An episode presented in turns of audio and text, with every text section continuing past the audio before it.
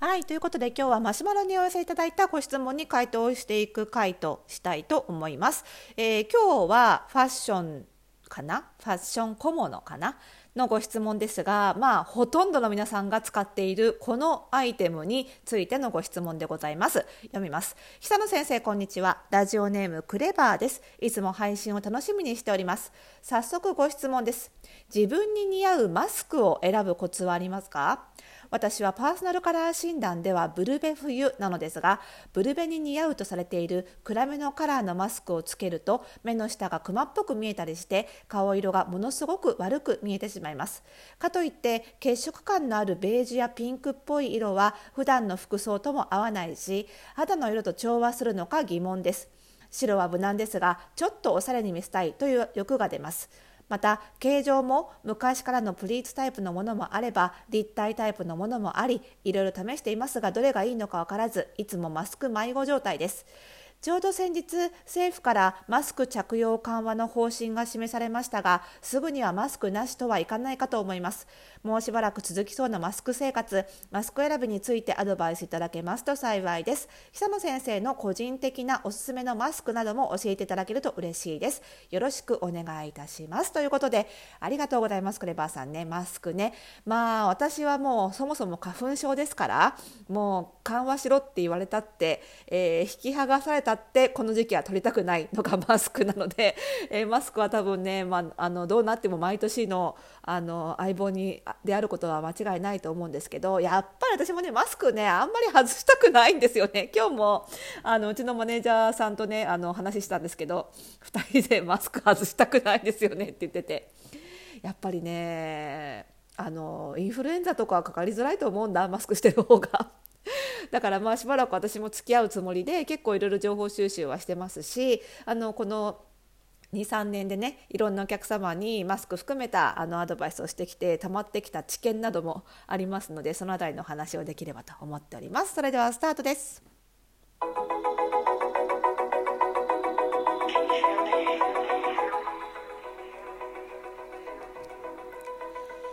はいということで始まりましたおしゃれの呪いとくラジオ、えー、本日で615回目の配信でございます。この番組ではあなたに巻きつくファッションへの思い込みイコールおしゃれの呪いをバーサバサと解いていきます。服装心理学をベースにおしゃれをもっと楽しみ自分を変えるコツをお届けしています。お相手はパーソナルスタイリストで公認心理師の久野里沙です。本日もよろしくお願いいたします。まあ、マスクはですねやっぱり顔に直接つけますのでねあのお顔立ち、まあ、特にあのお鼻と口は隠れてしまうので、でまあ、目元ってことになるんですけども目元あとは基本的にあの自分に似合う服装を意識している方はあのお顔立ちに合った洋服を持っていることが多いでしょうから、まあ、そういう意味でも顔半分隠れちゃうからって言ってあんまり顔立ち関係ないってことにはならないんですよね。顔に合似合う洋服を選んでいるということは顔がたとえ半分隠れたとしても顔に合うマスクを選んだ方が結果洋服にも合うってことになるのでやっぱり顔立ちに合わせるっていうことは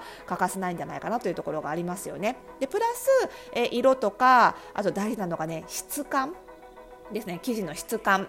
はあのパーソナルカラーに左右されるのであのこの辺を考えていくということなんですよね。ということはつまりあの自分の色素の特徴プラスその顔立ちってていうその異なる自分の外見要素を統合して考えなきゃいけないっていう難しさがあってこの点でもあのパーソナルカラーだけでマスクに限らないんですけど一つのファッションアイテムを選ぶっていうことが難しいんですよね。あの私たちの外見要素って色だけではないのであのその辺の難しさがあるかなと。ちょうどねあの明日、えー、私がやってるフォースタイルパーソナルスタイリスクールの現在開講中第14期のあの基礎講座の授業でね明日がね。でその明日に向けて皆さんに課題を提出してもらってるんですけどちょうどそれこそ顔パート診断の結果と体型診断の結果とカラー診断の結果を統合して一番いい似合う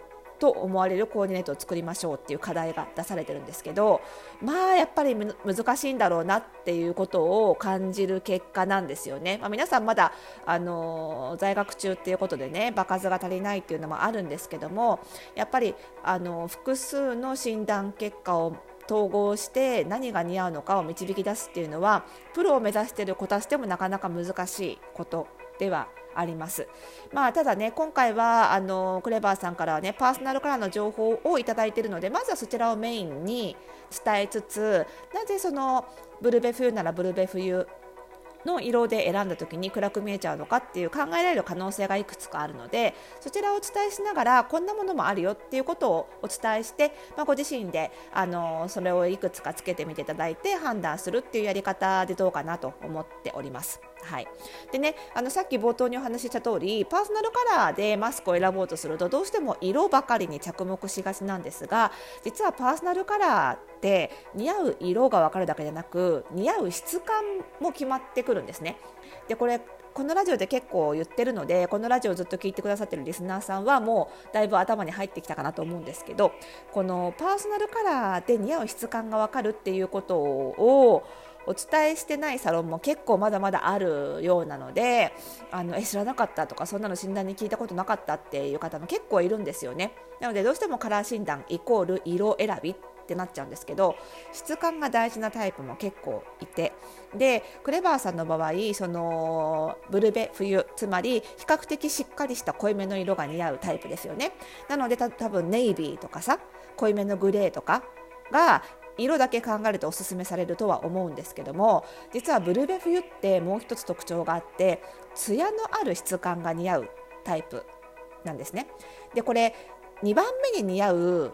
パーソナルカラーもかなり影響してくるんですけどもし一番似合うのがブルベ冬で2番目がイエベ春だったとしたらもう完全にツヤが似合うタイプなので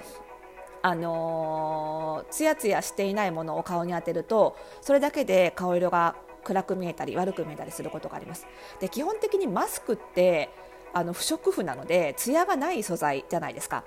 でそこに加えて色まで暗くしてしまうとますますその光を吸収してしまうのでもっとマットな質感になっちゃうんですねなので色がどうこうではなくってそのマットな質感で顔色が悪く見てる可能性があるかなと思いますなので、まあ、そういう意味ではあのー、だったら明るい色を選んだ方がいいっていうことで第一選択肢は白になるのかなと思うんですよ。ただそうするとクレバーさん無難なのでちょっと嫌だなってことなんですよね。だとしたら今度はデザインでカバーっていうことであの最近はその紐が色あのマスク部分本体部分は白で紐が赤みたいなバイカラーのものが増えているのでその辺なんか選ばれるといいんじゃないかなと。その色のコントラストっていうのはあのブルベ冬の方はお得意なのでその紐が色のタイプを選ぶと白でも無難に収まりすぎずにちょっとおしゃれしたいっていう欲も満たされるかと思いますので私も結構あの私は逆で、えっと、一番似合うのがイエベ春で2番目がブルベ冬なのでやっぱりこう艶とかコントラストのある色使いが似合うタイプなので私もすごく愛用しているのでぜひそちらあの一度つけてみるといいんじゃないかなと思います。でまた手間を惜しまないのであればあの布マスクに不織布フィルターをつけるとか布マスク単体だとやっぱどうしてもあの感染予防効果がかなり落ちてしまうので布マスクに不織布フィルターをつけるとか不織布マスクの上から布マスクをつける。でその布マスクの生地が少し艶があるものを選ぶとより多分顔色がよく見えると思うのでこれは普段というよりはちょっとお出かけする時とかになると思いますけどもあのそんなアレンジもちょっと考えてみてもいいのかなと思います。で形状に関してはねお顔立ちも結構関わってくるんですがパーソナルカラーだけで言うとやっぱりプリーツタイプみたいに凹凸があるとどうしても影ができちゃうので余計マットに見えてしまうのでフラットなもの凹凸が極力ないものって考えると立体タイプがいいかなと思うんですよね。私も実際立体タイプを使うことのが多いです。でさらにあの付け心地の面で私はあのダイヤモンド型って呼ばれるそのくちばしみたいな形じゃなくって平たくって立体になってるやつ。が、あの息がしやすくてあのリップもつきづらいのでそれを使うことが多いですが、あのそういったタイプを選ばれるといいんじゃないかなと。逆にのお顔立ちがあのうちの顔顔パーツ診断でいうとヤングタイプの若々しい顔の場合には結構賑やかなあのデザインが似合ったりするのでそういう場合にはプリーツがそのデザインに含まれるので結構賑やか感が出るんですよね。だからあのヤングタイプであればパーソナルカラー問わずプリーツが似合うこともあるので、まあ、この辺は顔出しにも関わってくるんですけれどもね。ひとまずあのさっき言った質感のことを考慮に入れつつツヤのある布マスクを上からつけてみるとかあとは白でちょっと明るさを出しつつバイカラーのものを選んでみる。この辺りをちょっと当ててみてあの比べてみていただけるといいんじゃないかなというふうに思います、まあ、マスクもねファッションアイテムもなかなかパーソナルカラーだけでは判断しづらくってあれパーソナルカラーではいいって言われてたのにつけてみるとおかしいってことはまあざらにある。それは人間が色素だけで似合うものが決まるわけではないっていうところがあるからなんですね、まあ、ここが難しさでもあり逆に言うとそれがあるからこそパーソナルカラーでダメって言われた色も着られる余地があるっていうことなのでそれが希望でももちろんあるんですけどね。だこの辺が面白みでもあるので、まあ、その辺をより深くねあの掘り下げていきたいということであればねぜひぜひそのパーソナルカラー以外の情報もあの取り入れて考えていっていただけると面白いんじゃないかなというふうに思います。はい、うちがってるねあのオンラインサロン服装心理ラボではあの全ての診断を会員価格で受けることもできますしそれをベースにねあのいろんな情報をゲットすることもできますし同じタイプ同士での情報交換なんかもできますのでもし機会があればそちらの方で、えー、情報を取り入れるということも検討いただいても嬉しいなというふうに思います。ということでまだまだ皆さんからのご質問お悩みお待ちしております。番組概要欄にありますマシュマロからですと、えー、匿名でお気軽に送ることができますので、えファッションのことでも私公認心理師でもありますので心理のことでも結構です、えー、何でもお気軽にお寄せください。そしてこの番組の更新情報は各ポッドキャストサービスでは登録をするとラジオトークでフォローすると受け取ることができます。登録フォローも非常に励みになりますのでぜひぜひ。あとね、えーと、ツイッターインスタグラムもやってますのでそちらの方に、えーと、リップでねご質問いただいたりとか感想もねいただけるととても嬉しいのでぜひぜひ感想の方もお送りいただけると嬉しいです。ということでまた次回の配信でお会いしましょう。おやすみなさい。